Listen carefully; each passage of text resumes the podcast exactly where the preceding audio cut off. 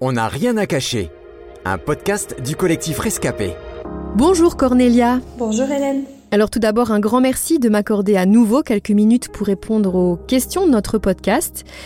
Et aujourd'hui, si tu es notre invité, c'est parce que tu as accepté de nous parler du décès brutal de Rebecca, l'une de tes petites sœurs, euh, qui n'avait que 13 ans au moment de sa mort. Euh, pour commencer, Cornelia, peux-tu nous expliquer ce qui s'est passé exactement? Oui, en fait, ça a commencé environ trois jours avant le réveillon du Nouvel An. Elle revenait d'une promenade et elle a commencé à souffrir de maux de tête. Le lendemain, ça s'est vraiment empiré. Les maux de tête sont devenus très très violents et elle pouvait plus bouger. Euh, le cou, il serait lissé. Et du coup, mes parents, ils ont décidé de, l'emmener à l'hôpital. Les médecins l'ont examiné euh, assez rapidement, même s'ils suspectaient une méningite, ils ont fait des tests vraiment euh, très rapides, mais pas plus approfondis que ça. Et l'ont simplement laissé sortir en disant bah c'est juste une grippe atypique. Et le lendemain, bah ça s'est encore empiré. Alors tout le monde est venu, mes frères et sœurs, euh, mes parents. Et on a tous prié ensemble et on a vécu un moment vraiment très très fort. Et euh, elle a fini par, euh, par s'apaiser, se calmer et elle est allée se reposer. Seulement vers une heure du matin, elle a commencé à faire des convulsions. Au bout d'un moment, elle a dit j'ai plus de jambes, j'ai plus de bras, je peux plus parler.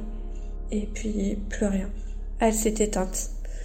Alors mes parents ont vite appelé les secours, évidemment, pendant que mon père et mon frère ils tentaient de la réanimer. Les secours, ils ont pris euh, la suite, mais euh, sans succès. Alors le drame est, donc survenu brutalement pendant les fêtes de fin d'année. Euh, aucun de vous ne s'était bien sûr préparé à une telle situation. Pourtant, d'après ce que je sais, du haut de ses 13 ans, et même si cela peut paraître totalement incroyable, il semble que Rebecca était prête à mourir.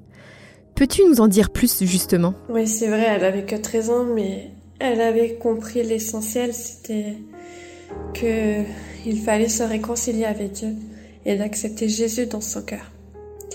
Je peux pas dire si elle était vraiment prête à mourir ou du moins en pensant à un avenir aussi proche que ça, mais euh, en tout cas, quand le moment était venu, elle s'en est remis vraiment totalement à Dieu et il y a que lui qui l'a rassurée, l'apaisée.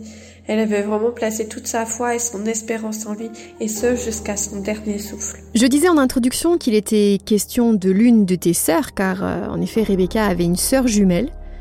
Justement, peux-tu nous dire comment ta deuxième sœur a vécu le décès de sa jumelle? Ça a été très dur évidemment pour elle et ça l'est encore. Il faut se rendre compte qu'elles étaient quand même tout le temps ensemble, qu'elles faisaient tout ensemble.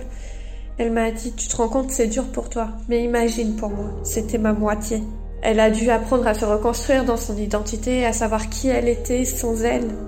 Elle a eu beaucoup de doutes, d'angoisse, de sentiments d'abandon, perte de confiance et même dans sa foi. Ça a été un terrible choc. En plus, elle était là du début à la fin. Elle a vraiment vu sa sœur souffrir et même s'éteindre devant ses yeux. Je sais pas si vous pouvez imaginer le traumatisme, mais ces images, elles l'ont suivi pendant très longtemps et encore. Aujourd'hui, elle commence à aller mieux par la grâce de Dieu qui, l'aide et qui les restaure parce qu'elle a décidé de, elle aussi, placer sa confiance en Dieu. Il va lui falloir évidemment encore du temps pour être totalement guéri. Alors dans l'ordre des choses, les enfants ne meurent pas avant les parents. Crois-tu justement qu'il soit possible de se relever après le décès d'un enfant?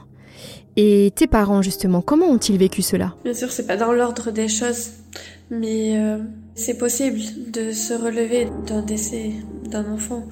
La preuve euh, avec ma famille. Mais cela n'empêche pas que cela prend du temps et que c'est quand même très difficile. Après, pour mes parents, évidemment, ça a été euh, un choc. Il y a eu aussi ce sentiment d'abandon face à la réaction des médecins et un sentiment d'incompréhension, d'impuissance face à les situations. Mais à la fois, ils ont tellement accueilli cette situation avec un calme, une foi et une espérance en Dieu. Il n'y avait vraiment aucune révolte. Il a fallu le temps de faire le deuil, temps d'accepter la situation et mais ils ont toujours fait confiance à Dieu. Je sais que toute votre famille croit en Dieu.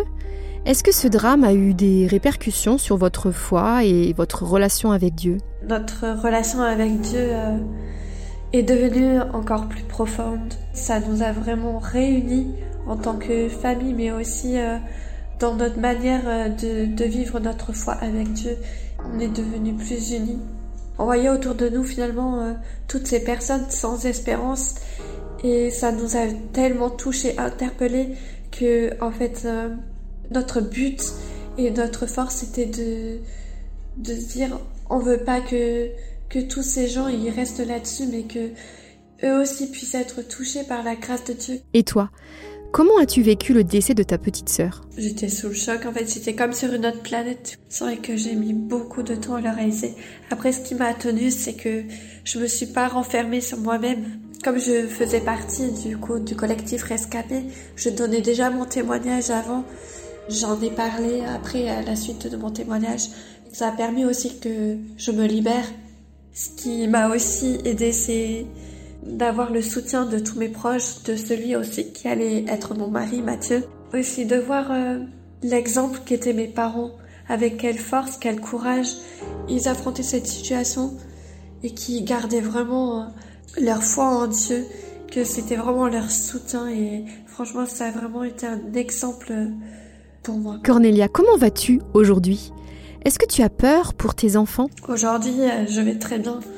Même si c'est vrai, la douleur euh, de son absence se fait ressentir parfois et surtout euh, au moment du nouvel an, je me redis que bah, je la reverrai.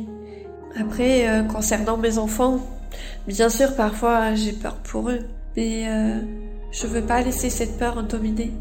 Je sais en qui je crois. Il prend soin d'eux, c'est lui qui nous les a confiés. Nous, on fait tout ce qu'on peut pour en prendre soin, mais notre vie et leur vie lui appartient. Peu importe ce qui peut arriver, vraiment, je, je garder les yeux fixés vers Dieu et c'est lui qui est notre secours et notre refuge. Pour finir, quel message aimerais-tu laisser à celles et ceux qui t'écoutent aujourd'hui? C'est que peu importe de quelle manière on a perdu un être cher, peu importe la douleur, l'incompréhension, la colère, les questions, en fait, on peut vraiment se confier en Dieu et il n'y a que lui seul vraiment qui, qui peut apporter cette paix qu'on a eue dans notre cœur, qui peut apporter cette consolation. Alors la, douleur est là, bien sûr, les, la séparation. Le plus important dans la vie, c'est pas ce que l'on a, c'est de savoir euh, où l'on va après. Ce qui n'est pas le plus important, c'est pas notre temps sur la terre, mais c'est de savoir où on va passer notre éternité. Un grand merci, Cornelia. C'était On n'a rien à cacher, un podcast du collectif Rescapé produit par Trésor Média.